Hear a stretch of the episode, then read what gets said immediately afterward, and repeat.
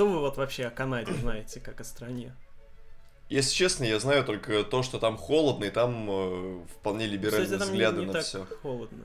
Ну, ну, то да. есть там как и там нас. легалайз есть. Вот это я знаю. А Bad Balance? Ну, блин, там даже каста могла бы быть в теории, но нет. Ну, я тоже не так много на самом деле знаю, хотя сказал Но это стран- но это- страна похожая на Россию. Страна похожая на сон. Да. Но я- ну, кстати, я хотел бы в Канаде побывать рано или поздно. Ну да, да, там прикольно. Наверное. Впрочем, как и в Ирландии. Для меня Да. это тоже очень Вот. интересный Ну, мы- гештальт. Был бы, наверное, интересный опыт. Что мы знаем в целом о Канаде? Что там так много кленов, что даже один на флаге вырос. Мгм. И все остальные его братья плавно запланили Да. планету Земля. Что это, соответственно, как мы уже обозначили, что это колония Англии. Ну да. Чуть-чуть бывшая, чуть-чуть настоящая. А, А, мы еще знаем о Канаде, что там в ходу два языка. да, Французский и английский, да. французский, И что там много хоккея. Да, там просто пипец как много хоккея. Можно сказать, что на том, на том, наверное, и держится весь спорт страны. Но еще мы знаем о Канаде то, что в ней много всевозможных крутых музыкальных проектов было на протяжении О, да. всего ее, ну, может быть, не всего ее существования, но второй С- половины с мом- 20 с, века так точно. сказать, С момента С обретения- колониальных, да, с момента обретения свободы от э, э, Великобритании и исключения из общего Да. колониального строя. Да. Да. И, собственно, сегодня мы предлагаем вам Мне? узнать... Нет, не вам. Вы ничего не узнаете сегодня. Жаль. Предлагаем сегодня немножко погрузиться в канадские синти-дебри, потому что сегодня мы будем рассказывать о том, какие группы, какие проекты составляют честь канадского синти-попа. И сегодня вы узнаете о Канаде немножко больше, чем Да. вы хотели. Чем даже мы, наверное, об этом знаем. Почему мы выбрали именно Канаду сегодня? как, А, э, ну, на самом деле, причина очень проста. Дело в том, что нам пишут. да, нам Рубрика нам пишут. Не так часто случается, что наши почтовые ящики начинают трещать по швам от э, поступающих писем, Нам но недавно пришла бандероль из э, села Верхняя Пыжма. что под э, Ярославлем. Да. Да. И в этой бандероле э, лежал э, кленовый лист, на обратной стороне которого было прописано о том, что, ребят, э, расскажите, пожалуйста, про канадский синтепоп. Вот, знаете, мы обычно по заявкам не работаем, Да. в принципе. Но тут человек заморочился, отправил нам бандероли, и мы поняли, что это вызов, это челлендж. Мы должны его принять и помочь разобраться, если не только вот этому человеку конкретно, то и, я думаю, всем да, остальным. Всему Да, человечеству. всему человечеству Так что, тоже будет интересно. если у вас есть какие-то э, свои потаенные желания а, касательно каких-либо музыкальных сцен той или иной страны, Посылайте э, нам бандероли, в общем, да. Если вы хотите о чем-то Да. более конкретно услышать. пишите, и мы услышим. Так вот, Да, чё, так вот, Канада. Канада, э, как мы уже упоминали, вообще в музыке в 20 веке довольно сильно отличилась. То есть, в принципе, там довольно много было известных э, проектов. Вспомнить хотя бы там Селин Дион. Проект Селин Дион. Да, проект. В общем, проектов, да, и сольных исполнителей. А... Но всегда Канада, она существует в таком, ну, в тени Америки. Вот, причем не только как в музыке, так и Так и вообще. географически, Так да. и географически, да. А, и э, редко вообще о ком-то думают, что о, вот он из Канады, или думают вообще о музыкальной сцене Канады, что О, вы из Канады, да? да, что она какая-то вот такая самостоятельная и чем-то отличительная. Всегда как-то вот музыканты из Канады, они всегда о них думаешь, как будто они из Америки или из Англии или ну из Ну, кстати, в лучшем да. случае из Австралии. Кстати, да, но не все так просто, как говорил мой сосед-алкоголик. Он высовывал... Однажды, короче, была такая ситуация. У меня друг, э, мой близкий, который остался в городе, в моем родном, он вместе со своими корешами болтал на лестничной клетке о чем-то, и тут внезапно открывается дверь, высовывается сос- сосед-алкоголик и просто абсолютно отвлеченно говорит такую фразу. Ох, не все так просто. И уходит. Оставив тем самым парней 16-17 лет в полном замешательстве. Но, может быть, он и хотел о чем-то предостеречь, предупредить. Да, Кто же сейчас узнает, да. Ну так вот, давайте наконец перейдем уже к э, сути вопроса, но Ну да. зайдем э, к этому Как обычно, делу издалека. немножко, да, издалека. Прежде чем говорить о каких-то конкретных исполнителях, а, мы вспомним, что Канада была одной из стран, где появился один из первых синтезаторов в мире. Был такой э, Канаде физик Хью Лекейн, а, и после Второй мировой, а, в конце 40-х и в начале 50-х, он а, по заказу какого-то научно-исследовательского института Мгм. канадского занимался, э, собственно, изучением синтеза звука и вот этого всего. И создал он в том числе такой синтезатор, который по-английски называется Electronic Segbat. А на русский это перевести Мешок, не очень просто. Мешок жопы. Типа того. Ну, электронный, понятно. Электронный мешок Вот, жопы. а сегбат — это такой вид э, тромбонов, который был распространен в Возрождении, в эпоху Возрождения. А, Вот. А... но формально он тромбоном не являлся, этот инструмент. Не, он как бы... ну, выглядит он ровно как тромбон. М. Э, Нет, в смысле, какой вы имеете в виду? Ну, Который- электроник Не-не-не, сагбат. естественно. А этот э, Electronic Sagbat, он м, выглядел просто как, ну, обычный синтезатор. Вот, Мгм. ну, только там с какими-то своими примочками. Сагбат это еще сосать жопу. Ок. И э, на русский как бы иногда сагбат переводит как свирель. Но свирель, Мгм. как мы помним, это русский д- народный Духовой инструмент. инструмент, да. Вот, да, поэтому, ну, в общем, спорная. И, конечно, к концу 40-х синтезаторы, в принципе, они уже не то, что были какой-то супер-мега новинкой, потому что первые синтезаторы, они появлялись еще до войны, Мгм. в том числе э, советские ученые ими занимались. А, но вот у конкретного этого Electronic Сагбата, у этого тромбона, была интересная особенность, что у него а, эта ну, штука для модуляции, которая обычно как колесико для модуляции, только вроде как оно там было не совсем колесико. То есть, короче, у каждого синтезатора слева есть эм, такие штуки, которые ты двигаешь, и звук меняется. Там он меняется по высоте, там меняется характер его как-то так или иначе. Мгм. Вот, а ты в это время играешь. То есть левой одной рукой ты меняешь э, звук, а второй ты что-то наигрываешь. И, соответственно, получается более динамично. Так вот, обычно каждый параметр из этих, он представлен на отдельном колесике. Здесь же а, вот эта модуляция, она была трехмерная.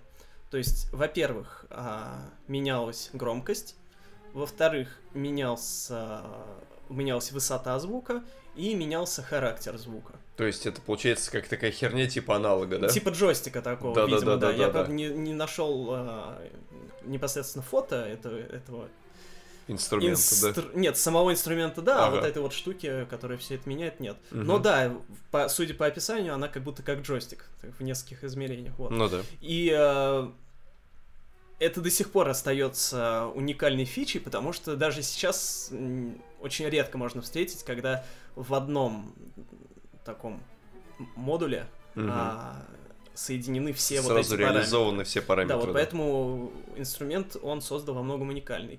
Но создал он его не один, а еще множество других. То есть он все создал где-то около 20 штук. А, но создавал, поскольку он их для науки, а не для продажи. То есть вот как, например, Роберт Мук, он в Америке создавал все свои синтезаторы в первую очередь для- на продажу. Ну да. Вот, и, соответственно, когда он их продавал, он получал какой-то фидбэк, он как-то их улучшал, и поэтому, в конце концов, смог вывести все свое производство на коммерческие рельсы, и Мгм. поэтому стал супер успешным, и все такое.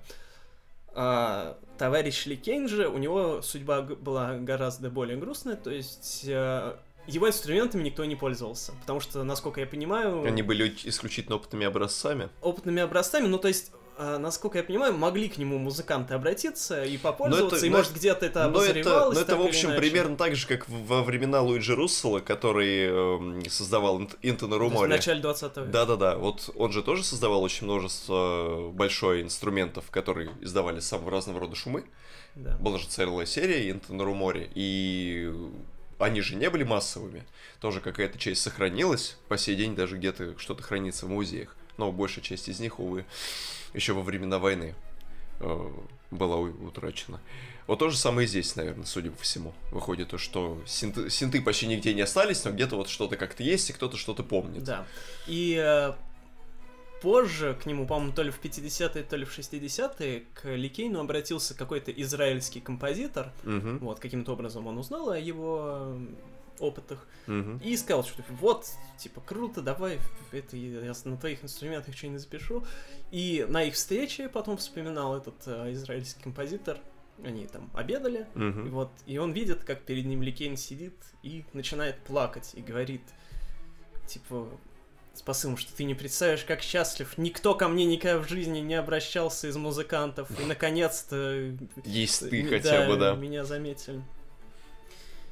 Вот, такая вот судьба у человека и у Канады. То есть... э, Обычно мы думаем о синтезаторной промышленности в контексте там Англии, Америки, ну, России, Мгм. поскольку, к слову, у нас тоже вполне себе передовые вещи создавались в свое Да. время. А, но о Канаде мы как-то не думаем, там вот такой вот был уникальный человек. А, тем не менее, а, несмотря на то, что был такой уникальный человек, как я уже говорил, что на коммерческие рельсы производства этих синтезаторов поставлено не было, и поэтому синтезаторный звук, э, синтезаторная музыка, она в Канаде не то чтобы очень сильно развивалась долгое время. А потому что э, в 70-е и 80-е в Канаде, э, когда уже вокруг э, царил New Wave, синтепоп и все такое, Мгм. В Канаде больше публика предпочитала слушать всякий около-рок. Около рока поп-музыку, да. Да, и, собственно, что также происходило и в Америке тоже, хотя в Америке, казалось бы, больше было. Ну да. Вот. Но Америка, она, в принципе, часто довольно консервативно себя показывает в плане культуры, поэтому там вот было так. Вот, но в Канаде это как бы было с двойной силой. Поэтому а, в Канаде синтепоп группы, они хоть и были, но было их в целом не так уж много. И мало кто из них смог добиться какого-то супер а, успеха. Ну, как в рамках страны, так и международного. Но, тем не менее, некоторые из них э, очень даже известны. Ну и раз вы как раз вспомнили про а, рок и поп музыку, а, одним из первых канадских коллективов, который перешел с а, рок-рельсов на рельсы электрические, так сказать, подключился только приемник формально, стал а, канадский дуэт драма, который состоял из а, Эрика Симпсона и Дона Стега. Образовался он в конце 70-х. До этого момента оба этих человека успели успешно поиграть во множестве там других психоделик рок коллективов. Один из них это э, Seventh Temple, который выпустили неплохую весьма по меркам 78 года пластинку Under the Burning Sun, э, которая прям такая прям состояла из такого жирного-жирного прог-рока с элементами психоделики и даже протегован как синтвейв внезапно не схокся, и на данный момент имеющиеся там два лота, этой пластинки продаются по баснословным деньгам, просто за баснословные барыши от 800 евро. Ну ладно, нас это волнует э, не так сильно, нас волнует другое. То, что параллельно с работой в своих основных рок-коллективах, эти ребята каждую субботу собирались и писали по одному-два трека на четырехдорожный магнитофон, там, используя синтезатор, электронные, так сказать, компоненты и все прочее. И в итоге все это вылилось в то, что в 79 году чуваки выпустили свою единственную полноформатную работу, пластинку Loneliness. Да, это уже, соответственно, под э, именем Это Драма. уже под именем Драма, да. Это, эта пластинка была напечатана тиражом 500 штук всего, из которых 200 были утрачены А, во почему время... Во время частых переездов с квартиры на квартиру ребята потихоньку растеряли А все остатки их когда-нибудь, тиража. когда-нибудь найдут. Вполне возможно. Да. Тогда цена упадет. Ну, да, вот для тех, кто не знает, что, соответственно, множество пластинок, которые печатались в 70-е и 80-е, они были напечатаны маленькими тиражами, и сегодня они вот стоят, да, как мы Мгм. уже сказали, в- 800 долларов, и это еще ничего так. Ну да. А, и вот, соответственно, этот вот альбом Loneliness, он с 79 года очень долгое время не переиздавался. Его переиздали только 40 лет спустя, почти, в 18 году. Да, в 2018 году стараниями лейбла Dark Entries Records был переиздан полный формат. Собственно, альбом Loneliness. Туда же на вторую пластинку добивочкой пошли треки с их мини-альбома, следующего за Loneliness, который был уже больше гитарным, так как они в свое звучание добавили, ну, начнем с того, что Loneliness изначально... Давайте, да, про да, музыку Да, изначально. Loneliness сам по себе звучал как такой канонический Minimal Wave с небольшим включением гитарок. Но это вот отзвуки вот этого прогрокового прошлого. Ну, я бы Да. вот, кстати, не сказал бы совсем, что он звучит как каноничный Minimal Wave, потому что когда я его слушаю, я вот не знал а, а, изначально, когда Мгм. еще давно слушал, что у людей было прогрок прошлое, Мгм. вот. Ну и там очень отчетливо слышно, что люди по прогу угорали только так, потому что вот этот альбом, ну, я в свое время очень много прогрок музыки слушал, и поэтому Мгм. я вот эту вот типичную мелодику для западного прогрессива знаю очень хорошо. Ну понятно. И нет, поэтому- нет, нет, она там есть. Но вот, Вот. но вот просто, Просто когда там- там начинает вот это вот, прими- и вот эти вот примитивные Ну да, минималистичные нет, само ритмы на собой, драм-машине. да, эти просто... Да, просто И именно вот синты, это... которые тоже Да-да-да. не очень-то прям напыженные, такие жирные, они такие слабенькие. Просто вот этот альбом, на мой аккуратные. взгляд, именно этим и интересен, что это был переходный альбом от э, рока к э, более К синте. полноценному Да. э, синт-звучанию, о котором Мгм. мы еще сейчас Ну да. скажем.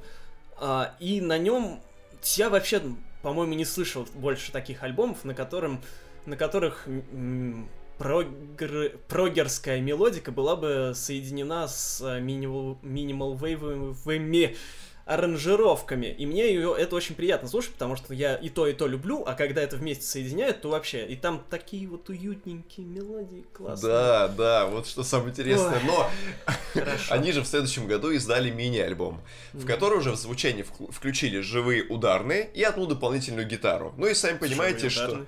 И дело, это уже за- и, дело в том, что здесь уже акцент уже снова Ну да, да, да. больше упал в сторону гитарного рокового звучания, и он уже звучит не так, как звучит Да. Loneliness, и ну, это прям небо и земля, как будто два разных коллектива, слушай, совершенно. И вот эти вот треки с э, мини-альбома забыл, как он называется, там что-то про Голливуд, короче. Это не важно, он не такой уж э, крутой, чтобы даже запоминать его название. Они были включены вот в переиздание 2018 года, и еще туда же дополнительно вошли порядка 9 демо-версий различных композиций. Поэтому сейчас вот это вот переиздание, оно представляет собой, я бы даже сказал, двойную коллекционную ценность. Да. И я только недавно узнал, что, оказывается, на обложке альбома изображен подросток, который нюхает клей, стоя на крыше. Я в жизни не думал, что это Я так. думал, это какой-то футуристичный пилот. На фоне военного разбомбленного Да. поля, да. Год 2293. Мне так тоже казалось до тех пор, пока я не увидел отреставрированную обложку. Я не буду смотреть на отреставрированную обложку. Короче, вы увидите просто мальчишка, который стоит на крыше дома напротив, собственно, Что за жесть? Я думал, это про научную фантастику. Они там клей... Нанюхались клея и записали какую-то ерунду. Да. Так, а дальше этот да- проект развивался а этот в еще более синтовую сторону. Да, и начал его развивать уже непосредственно Дон, Дон Симпсон, который взял... Но это уже было в Симпсонах. Да, да. И в начале 80-х преобразовал проект драма в э, группу Glamour Cult. Да. Гламурный культ, я бы даже сказал. И здесь, ну, мы же с вами слышали открывающий трек его первого мини-альбома. Да. Это тоже вполне себе такое слегка прогроковое звучание. Но это только... Ну там от прогрокова, там что, живой бас? Живой бас, но он такой Просто же, мелодика там вот уже как раз она Уже больше... чисто синтовая, да. и больше на вось- по 80-м она Ну сделана. да, а уже со следующего трека этого мини-альбома, трек Afterglow, там уже просто идет басовая синтовая линия, мелодия синтезаторная, драм-машина насыщена, и дальше уже звучание э, группы, оно становится исключительно синтезаторным. Это прям даже, я бы сказал, уже не минимал вейв, а такой синт-поп с легким налетом неоромантики такой. Записали они успели только три мини-альбома за это время, и еще есть какие-то даже неизданные треки. Один из них издавался недавно на какой-то сборной компиляции. Ну вот, можно сказать, что вот это вот стало отправной точкой. Вот этот вот коллектив, вот эта группа, она и стала тем самым местом, откуда есть пошел канадский Ну да, по крайней мере, Да. одно из первых и одно из наиболее значимых. Ну да. Все эти проекты, о которых мы сейчас говорили, то есть од- из одних и тех же людей, они были из поселка Гримсби, что под Торонто. И Торонто это, собственно, главный вообще эпицентр с- создания... Не только жизни в Канаде, да, да. создания синтезаторной музыки а, в стране. И оттуда большинство групп, которые мы сегодня будем обозревать. И одна из них, точнее, это не группа, а исполнитель. Исполнитель Дж- это да. Джон Пол Янг, тоже тарантиец, урожденный. Ой, начал заниматься музыкой, ну, скажем так, более профессионально в 77 году, когда основал э, коллектив Cardboard Brains, в котором он был клавишником и вокалистом. Они успели какое-то время... Это панк был. Ну, типа того, там, панк, опять-таки, с элементами прога легкого. Даже такое. Потом он ушел из этого коллектива и уже в одиночку в 80-м году затащил полноценную минимал вейв работу. По-моему, одну из самых недооцененных, очень многими незамеченных, почему-то, как на мой взгляд, странно, что этого еще не произошло, что они не говорят. Потому что работа действительно по- по-настоящему фундаментальная. Это альбом The Life of Hermes Cup. Мгм. Пластинка, которая преисполнена какими-то уже угрожающими синтезаторными пульсациями, каким-то таким опасным звуком. А, это история про мальчика-интроверта Эрмис Каба. Ну, Концептуально. Да, насколько я он понимаю, сам по себе полностью концептуальный альбом. Рассказывается история этого интроверта, как ему одиноко, как ему хочется дружить не только с другими, но и со своей головой, а в этой голове творится черт пойми что. И вот этот вот весь водоворот эмоций и образов, которые вот в этом альбоме есть и в текстах, там еще тексты очень интересные, они создают такое вот ощущение, что каждый из нас наверное, товарищ Скам. Ему хочется прям даже сопереживать в этом... Скап. Вот, ему хочется даже сопереживать в этот момент. А, я когда вот услышал первые открывающие ноты этого альбома, вот и то, что вот вы сказали, мрачные Мгм. пульсации, вот это вот все, мне оно напомнило о берлинской школе электроники. Но есть такой это, немножечко да. космис, э, космишесинт, Да. он ну, то есть тоже Клаус, имеет- Клаус Шульце, там Танжерин Шлаус Дрим, Кульца. да, и Да. вот это вот все. Да, не без этого, но потом плавно все это разгоняется в уже более привычной минимал формы. Да. Он один все записывал, правильно? Целиком и полностью эту пластинку он записал, издал э, тоже, по-моему, достаточно ограниченным тиражом, но на Discogs эту пластинку можно купить даже в селдовом состоянии за вполне доступные деньги. Я думаю, что переиздание ждать в ближайшее время не стоит. Только, может быть, конечно, было бы интересно переиздание с той точки зрения, чтобы побольше раскрыть э, саму личность Джона Пола Янга и побольше о нем рассказать. Просто это было бы очень интересно. Может быть, он к тому времени еще что-нибудь успел записать, а мы об этом не знаем. И сколько таких коллективов, у которых есть материал, о котором мы узнаем только по прошествии лет 40, когда там какое-нибудь переиздание возникает. Так, и еще один уроженец Торонто, третий в нашем списке, это проект Nash the Slash. Да, э, под этим именем скрывался Джеймс Джеффри Плюман, который э, в музыку основательно ударился во второй половине 70-х. Угадайте, с чего он начал? С прогрессива. Да, около того и есть. Коллектив FM, в котором он начал участвовать с 76 года. Он поиграл в нем некоторое время. Ну, формально он с ним успевал сотрудничать еще где-то до конца 80-х. Но в конце 70-х годов он решил начать сольную карьеру. И взял себе псевдоним Nash the Slash и ударился в электронику просто целиком и полностью. Чем примечателен этот товарищ? Ну, там на самом деле примечательного просто до хренища. Ну да, это, наверное, наиболее, скажем так, одиозный Наиб- И один из фриковатый из фриковатый всех, из всех канадских, наверное, из всех, кого мы музыкантов. сегодня обозреваем, точно. Ну, наверное, да. Ну, только разве что еще один персонаж это Ахама, про которого мы вспомним. Мгм, Он ну тоже да. по-своему фриковат, но фриковат, правда, по-своему, как я уже сказал. У Nash the Slash что хорошо? Он не просто музыкант, он еще офигенный перформер. Ну да. Во-первых, насколько мне Расскажите, как он известно... выглядит. Во-первых, насколько мне известно, это молодой человек, мы даже не знаем какого пола, у которого плотно голова замотана бинтом. Кроме рта и глаз ничего не видно, глаза и те под очками. Да. Он носит э, цилиндр с бантом, на нем э, белый фраг, огромный галстук-бабочка, и никто не видел его на публике без перебинтованного лица. То есть даже мало кто вот из зрителей знает, как он выглядит на самом деле. Ну, то есть это такой канадский резиденс, только в лице одного человека. Такой, да, я бы сказал, между Residents, ну и, и еще можно Клауса Номи вспомнить. Ну, Клаус Номитов, мы знали, кто это. Ну да, но он тоже как бы тоже фрик и тоже перформер обалденный. Ну, да, вот. И... Еще этот вот Nash the Slash, он может быть Бакетхеду напоминает. А, ну чём-то. да, да, да, да, В да, плане, да, да. э, Нэш The Slash, он же на гитаре, по-моему, это играет. Он активно играл на сцене на электроскрипке. На электростыпке, окей. И что, да, вот еще очень интересный момент. Он вообще сам по себе офигенный мультиинструменталист был, и в его, как бы, арсенале были не только синты, драм-машинки, сэмплеры и все, как бы, стандартный набор, Мгм. но еще электроскрипка, электромандолина, ксилофон и что-то там еще у него было такое очень прикольное. Ну, в общем, тоже какой-то электри- электрический став, на котором просто вот он играл на сцене. Звучание его музыки, оно такое очень такое тягучее, угрожающее. Оно синтезаторное, плотное, оно прям такое хрипящее и злое при всем при этом. На фоне всего этого, да, он успел записать какое-то количество мини-альбомов, он даже катался в тур вместе с Гарри Ньюманом, он был у него на разогреве. И по результатам этого тура в 81 году он записал пластинку Children of the Night, которая стала, возможно, знаковой в его карьере, потому что она включала в себе просто хиты, хиты, еще раз хиты. Вот. С тех пор его, как бы, популярность, она еще больше укрепилась. В 82 году еще последовала не менее интересная работа. Это э, пластинка Decomposing, в котором он записал 4 трека. И суть этой пластинки заключалась в том, что он запишет такие треки, которые будут одинаково хорошо звучать на 33 скорости, на 45 скорости, и на Мгм. 78 скорости. Нормально. И знаете, если послушать эту пластинку реально на всех трех скоростях, получается что? Когда ты слушаешь эту пластинку на 45 оборотах, ты слышишь, ну, такой приятный, обыкновенный минимал синт. Такой, ну, тр- Мгм. традиционный, прям, ну, который, наверное, могли бы англичане делать все поголовно там в 82-83 году. Когда ты включаешь пластинку на 33 оборотах, эта пластинка На начинает 45. Нет, я сказал на 45 сначала. А, хорошо. Потом, когда ты включаешь ее на 33, это звучит Мгм. как такой кондовый the Slash, именно вот образца Children of the Night.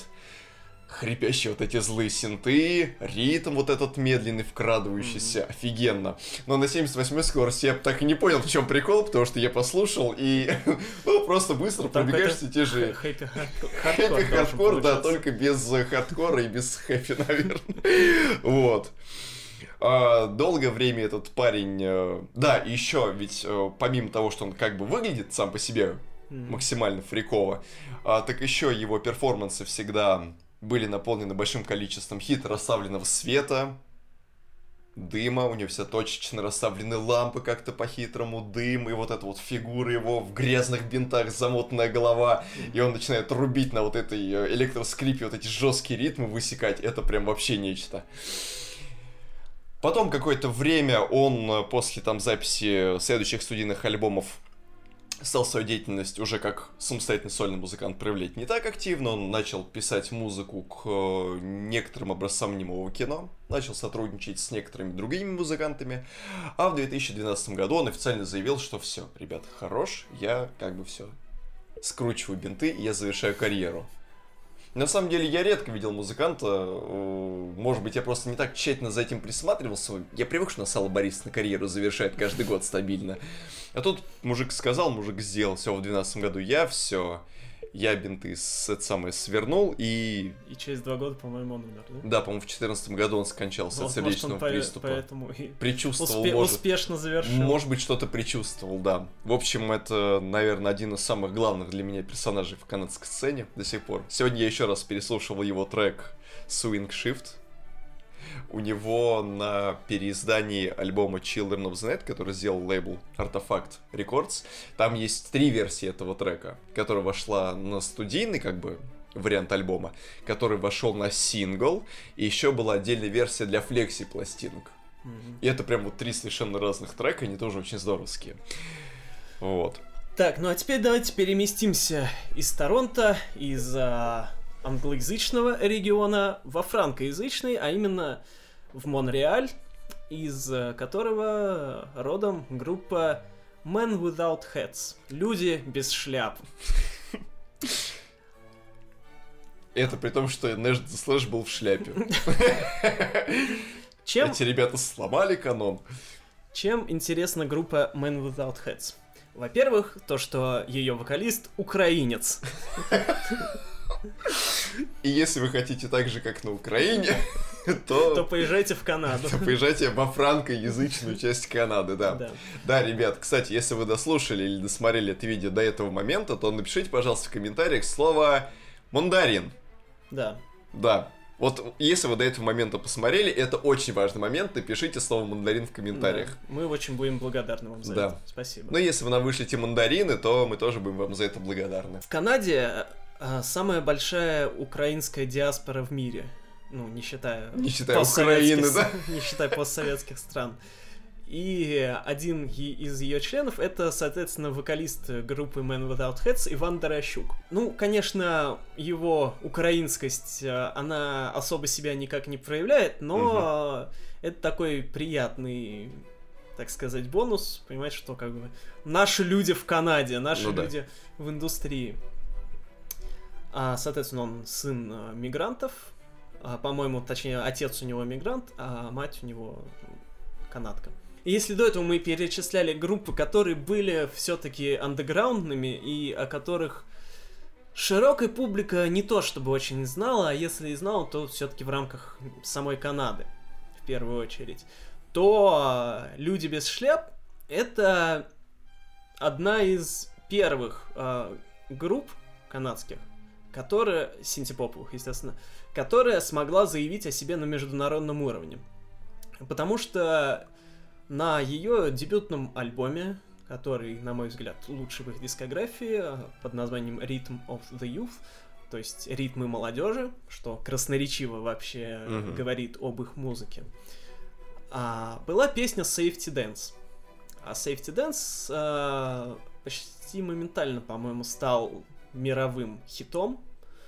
Ну, Занимал там, естественно, всякие высокие позиции в чартах. И до сих пор э, он остается главным хитом группы, который включает там в кучу подборок, включает в кучу саундтреков и вообще много где его можно видеть. То есть э, отчасти на Man Without Heads лежит вот это вот клеймо группы одного хита, хотя у них еще один был именно вот хит в формальном понимании, то есть что он занимал Мгм. большие а, высокие позиции в чартах, но тем не менее вот самая известная песня у них все-таки, ну, скорее одна.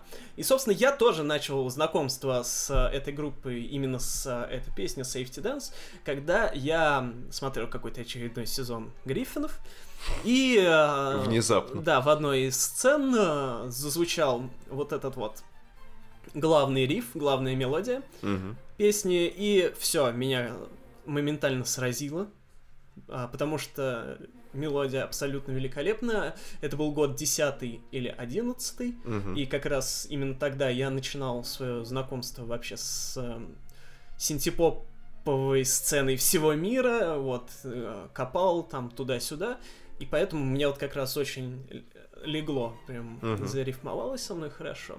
И весь альбом Safety Dance, он очень примечательный, потому что, ну, во-первых, на нем офигенные мелодии, то есть там, ну, там буквально каждая песня хит, она, каждая из них, вот хоть сейчас на радио ставь, и все будут под нее плясать. И все это скрашено очень запоминающимся и очень харизматичным голосом того самого Ивана Дорощука. То есть есть в нем какая-то вот эта вот а, славянская удаль в Мгм. его голосе. То есть не про как обычно какие голоса обычно вообще в синтепопе и вот во всей минимал во всем минимал вейве, минимал синте и вот этой всей электронной сцене. Какие-то субтильные такие Отвлеченные отвлечён- какие-то, такие, да. да, Холодные максимально, голоса, да. да. А, а тут так, славянин, наш мужик, рубит там, не басом, конечно, но таким грудным голосом там что-то орет. Нет. Грудным ребенком. Да. А, у них есть даже песня про Китай, а, Living in China, где он там что-то там про Мао говорит, что-то вообще про жизнь в Китае. То есть какие-то у него такие немножко левые темы залетали в творчество. В общем, больше всего рекомендую я послушать а, именно альбом Rhythm of the Youth, потому что это великолепный образец синтепопа с а, акцентом на слово поп, потому что, ну, в отличие от всех тех, о ком мы говорили, там куда меньше акцента на инструментальную составляющую в том Мгм. плане, что там никаких э, там синтезаторных соляков нет, никаких безумных аранжировок нет. Это именно такой вот радийного формата Синтепоп. синтепоп. Мгм. Да. А, Но в дальнейшем э, группа отошла куда-то больше в рок-сторону. То есть э, к 90-м они вообще уже там чуть ли не хард-рок начали играть. Мгм. Вот. В этом я... Совсем шляпы снесло у пацанов. Да, в этом я меньше разбираюсь, потому что я меньше слышал эту часть дискографии группы. А в 2012 году у них вышел великолепный альбом Love in the Age of War, где они продолжили ту же самую линию, которую начали на своем дебютнике. Если я не ошибаюсь, они э, даже вообще этот новый альбом позиционировали как э, продолжение того самого своего дебютника, и на нем мы слышим примерно то же самое, то- ну, в хорошем смысле. Это не в плане, что они копировали сами себя, а они именно делали логическое его продолжение. То есть мелодии в том же духе, классном, синтепоповом, полупопсовом, но при этом еще и сдобренные гитарками, которые, Ну да. которыми они увлеклись позже. Мгм. Ну, в смысле, на тот момент. Ага. В 90-е, в общем. И вот редко бывает, что группа спустя там 30 лет может э, сделать что-то прям крутое и повторить свой успех, если не в плане чартов, то в плане просто создания крутой музыки, но вот Man Without Heads это как раз вот такой случай. А теперь давайте ненадолго переместимся из э, цивилизованной восточной части Канады в западную, О, да.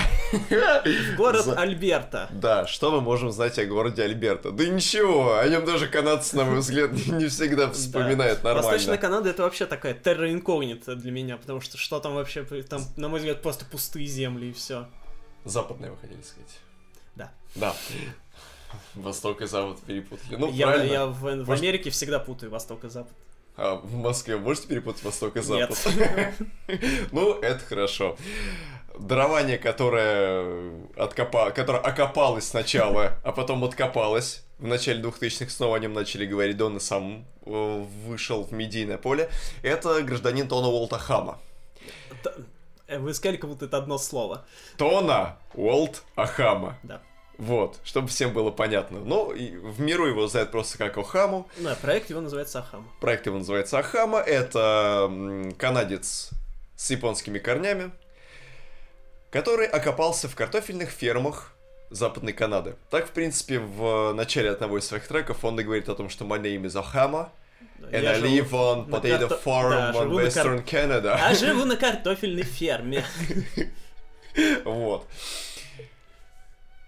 Ахама для меня это образец того, насколько хикикомори взял и прижился в мировой музыке. Человек максимально ограниченный, казалось бы, закрытый внешне, творит Да. самые настоящие просто чудеса Да. в музыке и как бы Окопался музыкальном- картошкой и, Да. и начал синту творить. Да. Увлекаться он всем этим начал с раннего детства, когда впервые... э, Точнее так, даже, наверное, не в детстве. Это, наверное, уже был чуть более старший возраст, когда он увидел в музыкальном магазине синтезатор ARP AX. Мгм. Он не понимал, как в цивилизованном музыкальном магазине, где стали такие вполне серьезные, там фортепиано, всякие там клавишные инструменты, духовые, вот между всем вот этим вот богатым добром для серьезных людей стоит такой маленький непримечательный ящик, как трех октавах, с большим количеством ручек. Ему честно казалось, что он там стоит по принципу чебурашки, что его никто никогда не купит. И он взял и купил его. Ему настолько сильно понравилось вот это вот устройство, в котором он может со звуком, оказывается, делать практически все, что угодно, может модулировать как угодно, атаки задавать как угодно. Ему это прям очень понравилось. Значит, он привез этот синтезатор, начал уже самостоятельно с ним экспериментировать.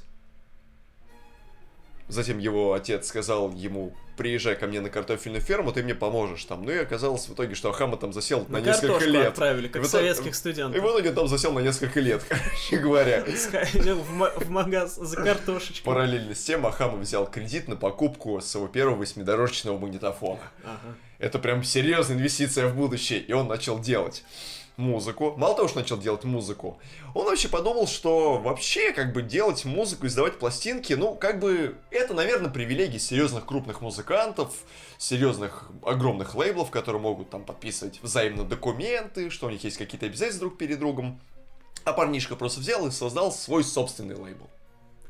напечатал сам пластинки, сам записал музыку, снова напечатал пластинки, начал выступать э, на местных площадках в большом количестве. Его концерты, кстати, тоже преисполнялись с некоторым количеством перформансов. У него еще и концерты были. Конечно. На, на одном из них, ферме. не помню, я вам видео кидал или нет, у него синтезатор взорвался. Вот это прям эпично, когда он начинает играть партию, клавиш, наверное, заканчивается, и тут из синтезатора начинается э, что-то вроде короткого замыкания, взрыв, дым, публика аплодирует, все в восторге, он продолжает на нем играть. Вау!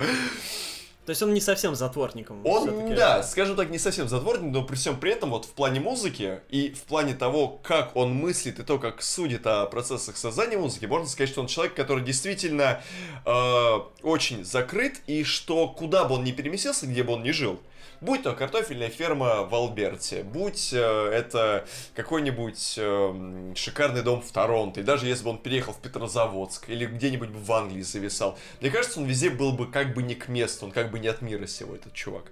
Вот. Да, помимо того, что он эти пластинки-то печатал, издавал и все прочее, он еще даже умудрялся попадать в чарты альтернативной музыки mm-hmm. Канады. То есть mm-hmm. у него прям успех-успех. Mm-hmm. Вот. А в 94 году он дал крупный концерт в одном из планетариев, куда приволок всю свою студию. Это просто огромное количество катушечных магнитофонов, синтезаторов. Он себя прям чувствовал как родной. Mm-hmm. Вот. вот. И новый виток славы у него, соответственно, Да, новый виток славы у него пришелся в 2000-х годах, как на 2000-е годы, когда на него обратил внимание лейбл Minimal Wave.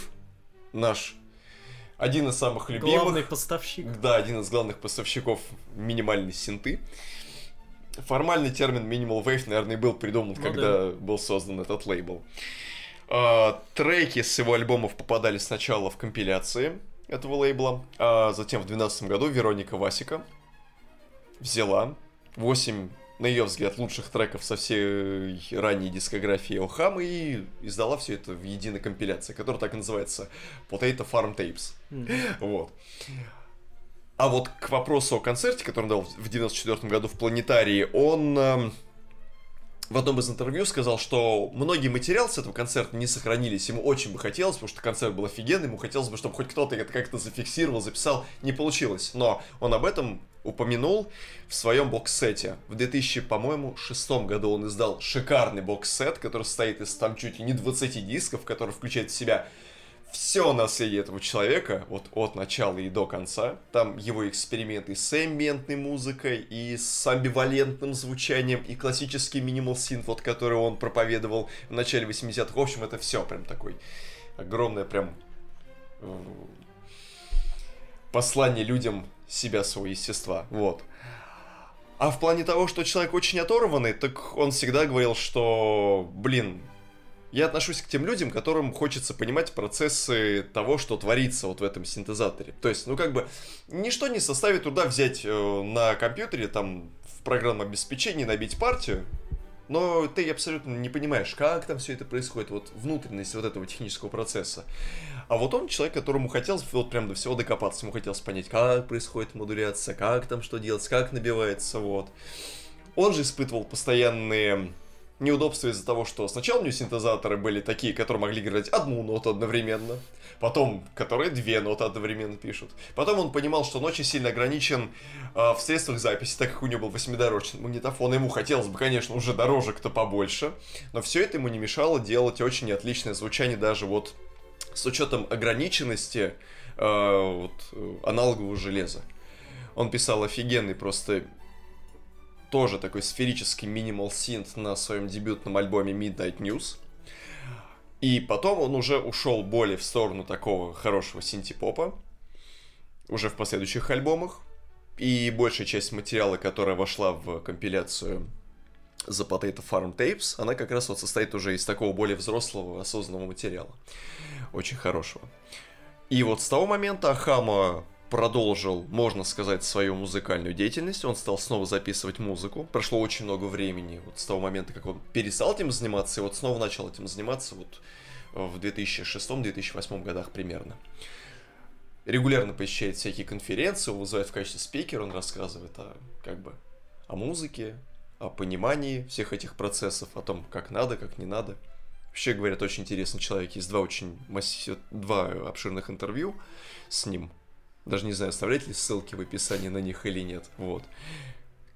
Кому надо, тот найдет. Если прям вот эти два интервью вы найдете, почитаете, это прям вы поймете этого человека целиком полностью. Очень интересный гражданин. Говорят, очень открытый сам по себе, несмотря на то, что кажется затворником, но он очень открыт миру и нормально общается с людьми, показывает всем студию, жену, даже может что-нибудь живьем сыграть. Говорят, классный мировой мужик. Даром, что ему за 60 уже. А. Так, ну теперь давайте перейдем немножко от аутсайдеров к более мейнстримным вещам и вернемся снова на восток Канады, в город Монреаль. В городе Монреаль в начале 80-х образовалась, на мой взгляд, главная синтепоп-группа Канады. И ну, одна из, да. од- одна из главных вообще мировых синтепоп-групп. По крайней мере, для меня уж точно. Это группа Rational Youth, то есть рациональная молодежь. Даешь молодежь. Да. да. А, и в 82 году она выпустила альбом Cold War Night Life. То есть ночная жизнь времен холодной, холодной, вой... холодной войны, да. да. И, как можно догадаться по названию, э, тема холодной войны, собственно, в альбоме освещалась. О ночной жизни. И ночной жизни. А на альбоме есть песни вроде танцев на Берлинской стене. Да. Где множество разных отсылок к тому, что происходит. Угу. Происходило в во времена Берлинской стены. Ну, собственно, тогда она еще стояла. Ну да. А, плюс, а, например, есть песня Beware the Fly, то есть Опасайся мухи, mm где поется про кого бы вы думали. В последнюю очередь я бы подумал, что канадская синтепоп-группа будет петь про Льва Троцкого. Да. Тем не менее, это так. Тем, наверное, они вам и памятны являются для вас чуть, чуть, чуть не, не совсем, потому что на самом деле я только потом, ну я как в текст это вообще не так уж часто вслушиваюсь. Вот. И когда я в очередной раз уже там, не знаю в какой, переслушивал эту песню, я думал, мне кажется, и он сказал Леон Троцкий.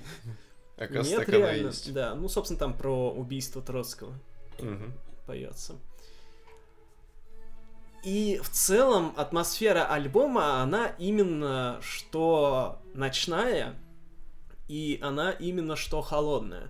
На мой взгляд, вот рациональной молодежи удалось создать именно что идеальный и образцовый звук синтепопа, каким он должен быть вообще. То есть вот если прилетели к нам инопланетяне и сказали, вот дай мне синтепоп послушать, я бы им вот э, как раз рациональную молодежь бы и дал послушать. Ну, как один из примеров, или даже единственный. У меня с этим альбомом есть одно воспоминание, когда я ездил один раз в Лондон, mm-hmm. а, я как-то раз поехал там в один парк, где стоят такие большие каменные скульптуры динозавров. Mm. Где-то на окраине Лондона, уже не помню так. где, куда даже, по-моему, на метро не доехать, там наземная электричка ходит. Mm-hmm. А, и, соответственно, там еще и пилить от нее. Mm-hmm. И там, посмотрев на динозавров, уже время клонилось к вечеру. Mm-hmm. То есть, представьте, лето, часов 7, mm-hmm. еще тепло, а, еще светло, но уже немножко темнеет. Я сажусь на электричку и еду обратно в центр и включаю вот, соответственно, Cold War Night Life и вообще зашибись. Вообще, слушать музыку за границей это немножко другое ощущение, да? потому что, ну, ну, в России ты слушаешь, ты, в принципе, даже ходишь по одним и тем же местам, так или иначе. Ну, наверное, да. Ну, по крайней мере, если ты не супер путешественник, ну, в Москве ты, допустим, там ходишь, и, ну, в целом, как бы одни и те же места. А когда ты слушаешь музыку в каком-то совершенно чужом для тебя месте, но при этом который тебе ну, чужом не в плохом смысле, uh-huh. вот, то вообще это совершенно по-другому. Вот, а я, поскольку к Лондону питаю большую любовь, то у меня прям идеально этот альбом лег, вот, и прям Отлично. Ну, это так. лирическое отступление. Ну да. А к последующему творчеству как относитесь? Был вот. альбом э, Heredity, по-моему, в 85-м году он выходил. Да, потом у них был мини-альбом да. одноименный, потом было вот, да, вот этот э, второй альбом, были еще всякие эм, концертные сборники, ну, правда, они, по-моему, уже потом выходили. А потом группа распалась. Ну, там постепенно... Ну, формально и Heredity уже была ну, да, той да, пластинкой, да. в которой э, Собственно, фронтмен Рич Холл был да, единственным, тем, по сути, Тем составом, который они записали состава, да. Э, свой дебютник, они больше никогда полноценные не собирались для записи, то есть вот они этим составом записали свой дебютник, и потом постепенно начали люди отпочковываться. Кстати, mm-hmm. еще успею заметить тут, что в одном из первых составов, еще до записи Cold War Night Life, а, в рациональной молодежи чуть-чуть успел поиграть Иван Дорощук, тот самый вокалист Man Without Heads. Вот, э, то есть э, можно... Ну, в принципе, музыкальная сцена в любой стране, наверное, она не то чтобы супер э, широкая. То есть они, множество музыкантов, они так или иначе пересекаются. Но вот в Канаде там одни Она просто вот пересечения вот очень часто узенькая, встречаются. Да, да, еще мы в дальнейшем поговорим о других пересечениях. А, и потом, собственно, рацион... в рациональной молодежи остался только один человек, это вот как раз товарищ Хоу. Угу. А, из оригинального состава он там набирал других музыкантов. Угу. А, он в, нач... в 2000-х а, начал более-менее возрождать группу. Ну, это уже как больше скорее его сольный проект. Там он, насколько я помню, чуть ли не со своей женой уже последнее, mm-hmm. последним творчеством занимался. И в шестнадцатом году он выпустил последний на сегодняшний день мини-альбом рациональной молодежи, это Future Past Tense. И вот как и в случае с Man Without Heads, а, ему удалось а, спустя множество лет, спустя даже десятки лет, сделать а, что-то крутое. То есть это не какая-то там попытка неудачная помолодиться или что-то там записать, хотя ты уже давно не в теме, и просто типа дед, иди это, поспи. Ну да. Э, нет, он записал все то. Ну, конечно, он уже немножко не настолько вот атмосферный, супер мелодичный, и э, не такой вот он ночно-холодный. Но это просто классный синтепоп, чуть более современный, но, естественно, с оглядкой на 80-е, но угу. очень-очень приятный. Я очень люблю, когда ветераны записывают что-то новое, а когда это что-то новое классное, это вообще вдвойне круто. И вот, как в случае с рациональной молодежью, это так. Не будем далеко улетать из Монреаля. Монреаль как бы... Монреаль, Торонто, Монреаль, Торонто. Иногда мы летим в какие-нибудь деревни, пригороды или на картофельной фермы. Больше нигде. Вся, так сказать, жизнь ночного э, города и жизнь музыки держится только на двух городах.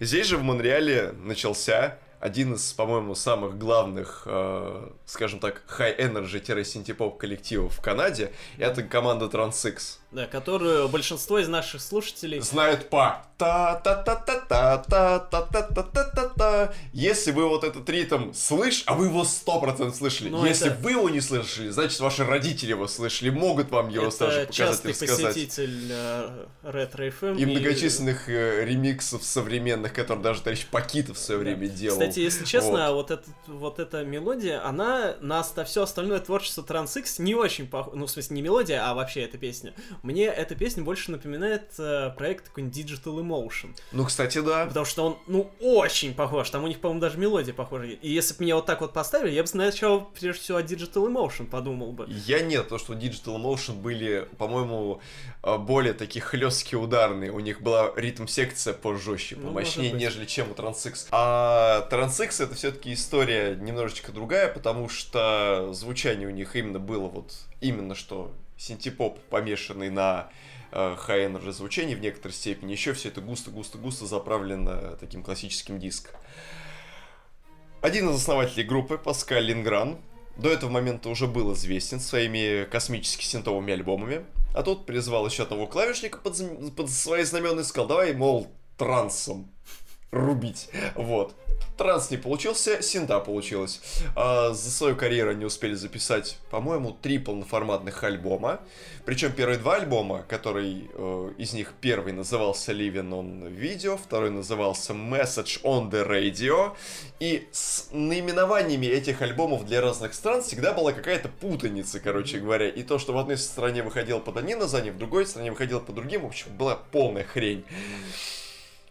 Но при всем при этом это не мешало сделать два офигенных альбома, которые прям были очень-очень-очень кочевыми. Потом, был еще, э, потом была еще одна пластинка в 88 году, и, насколько мне известно, она не очень хорошо продавалась за пределами Канады, и э, товарищ Лингеран решил проект, ну не то чтобы закрыть, он решил взять небольшой перерыв, а потом занялся тем, что ударился именно вот в какую-то там около электронную музыку, тоже помогал всем продюсировать э, другие проекты.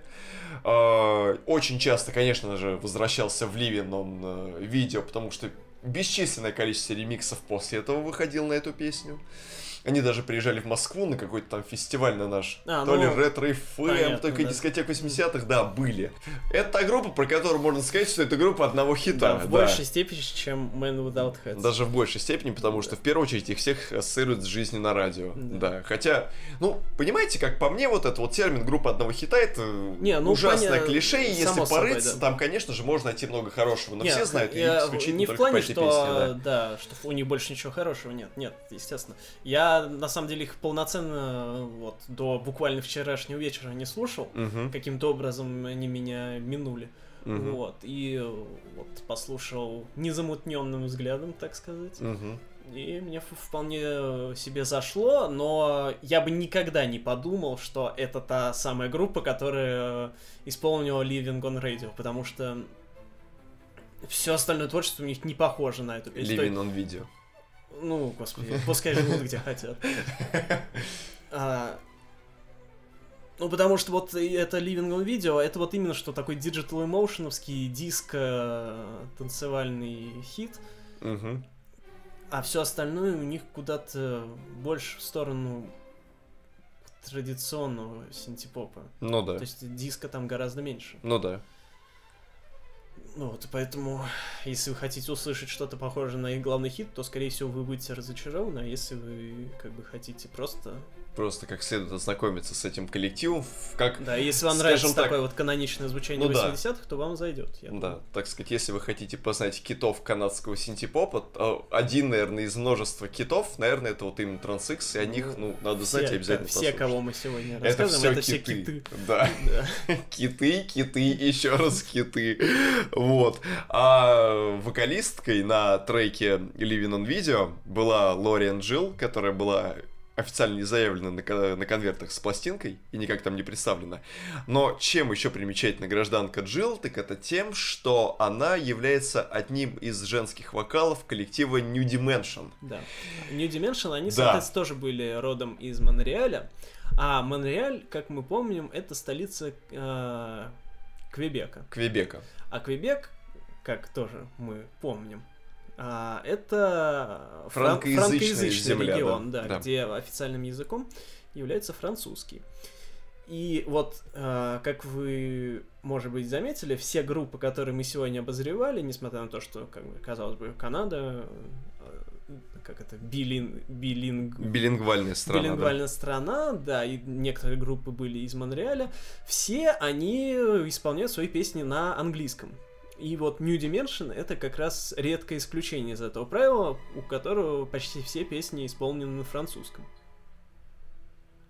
Именно. Вот. Это как бы все, что мы хотим Ну, кстати, вы можете с ними еще более подробно ознакомиться, потому что они тоже рубили синту, так-то. Да. Не, мы не можем, правда, их причислить к главным представителям. Да, но мы можем их представить, мы можем их отнести к тем, с кем можно Для ознакомиться. углубленного Скажем изучения. так, да, сейчас мы вам задаем basic уровень, а если вам нужен такой... Да. да, интермедиат, то вы идете и слушаете вот New Dimension, потому что они тоже офигенные. по-своему. Но, кстати, далеко они не полностью франкоязычные, потому что англоязычный трек Да, мы у да, них да. все-таки сегодня один допослушали. Компиляцию вы, кстати, можете на Яндекс Музыке отыскать. Да, полноценного альбома у них, к сожалению, так и не выходило. Да, у них выходили Они- только пара синглов всего да. лишь 80-х. Но есть вот, да, компиляция, где в которой есть, э, собраны. да, причем там еще куча инструменталок, демо и тех треков, которые еще до этого раньше официально не издавались. Прикольно. Ну и давайте вернемся из Монреаля обратно в Торонто, откуда мы почти и начинали. Откуда мы уже почти родом, да. Да. И вспомним такую великолепную а, канадскую группу конца 80-х, как Кон Кан. Это не Канкан, как... А, Канкан, да? Да, А Канкан Канкан. как? Да. Чем примечательна эта группа? В принципе, истории у них никакой выдающейся нет. То есть, ну, собрались ребята, записали, Выпустили. выпустили, потом выпустили еще, там, сыграли концерты, потом выпустили еще, потом распались, потом как-то в 2000-х снова собрались, правда, так ничего больше и не записали. Ну да. Ну, то есть такая типичная а, история любой группы, которая там что-то записывала в 80-е, у которой был какой-никакой успех. А успех у Конкана все-таки был. Потому что на своем дебютном альбоме они э, выпустили трек I Beg You Pardon, который стал, как и у Man Without Heads, а, международным хитом. А, И во многом тоже у них есть а, отчасти вот это вот клеймо группы одного хита, потому что, в принципе, хитов, в- ну, опять же, в формальном плане, которые входили бы в хит-парады и что-нибудь там из себя представили, у них больше не было. Тем не менее, эта песня, она далеко не самая интересная, на мой взгляд, в альбоме. А, Во-первых, она довольно странная, особенно Ну для, да. мира- для мирового хита. То есть, в принципе, как бы там, до припева идет такой обычный разудалый, веселый Синтепоп синтепопец. такой, да, Да. для конца 80-х типичный, привычный, да. В припеве внезапно, откуда ни возьмись, женский голос, э, помноженный на какой-то радиоэффект, Мгм. плавающий, начинает петь совершенно другую меланхоличную мелодию. Да-да-да-да-да. А, а потом вообще начинаются какие-то сбивки э, дискотечные, инструментальные. То есть, на мой взгляд, для радиохита это очень И странная все только вещь. для того, чтобы обратно вернуться в русло традиционного синта. Да, и Да. вот эти вот э, три части, они между собой как-то там перемешиваются. Да. Ну, как бы народ выбрал, Ок, да, хорошо. будем уважать. Да. Но, тем не менее, на мой взгляд, это не самая целостная интересная песня на пластинке, а в принципе там все, почти все остальные, они интереснее.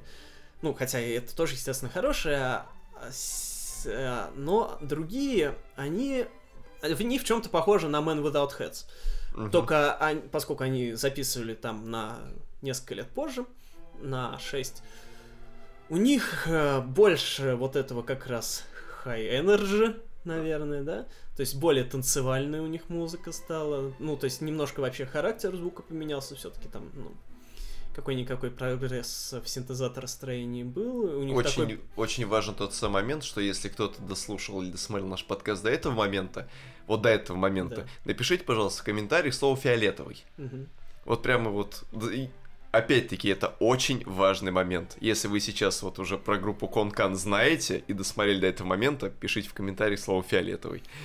Вот, и Конкан а, это, на мой взгляд, тоже один из а, лучших вообще синтепоп альбомов в мире, а, который, ну, идеален почти тоже от начала до конца, хотя у него есть вот и свои странности, как вот я уже упомянул в песне I Beg You Pardon, так и в конце есть песня Puss in Boots, О, да, ну она офигенная, ну зря вы так. Нет, понимаете, с одной стороны, да, но это очень странно. Когда ты послушал целиком альбом, состоящий из э, оригинальных треков, который сделан, ну, примерно плюс-минус в одной манере, Ну да. внезапно, в самом конце, начинается синтезаторный кавер на иммигрант сонг группы Led Zeppelin.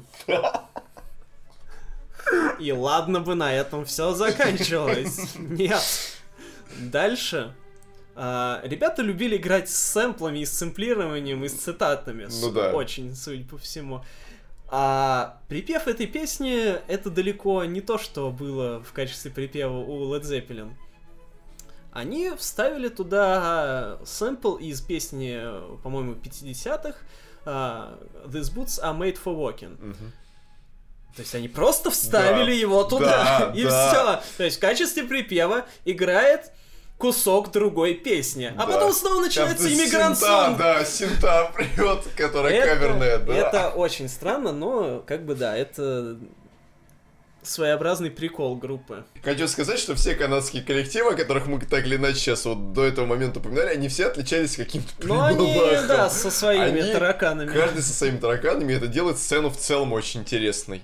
Да. Да, Но, кстати, поскольку вот мы сегодня обозрели целое десятилетие, то есть с конца 80 о, се- с конца 70-х по конец 80-х, но по сей день ведь в Канаде производят интересную Да, синтезаторную да. музыку. И там хватает групп, которые делают что-то крутое. да.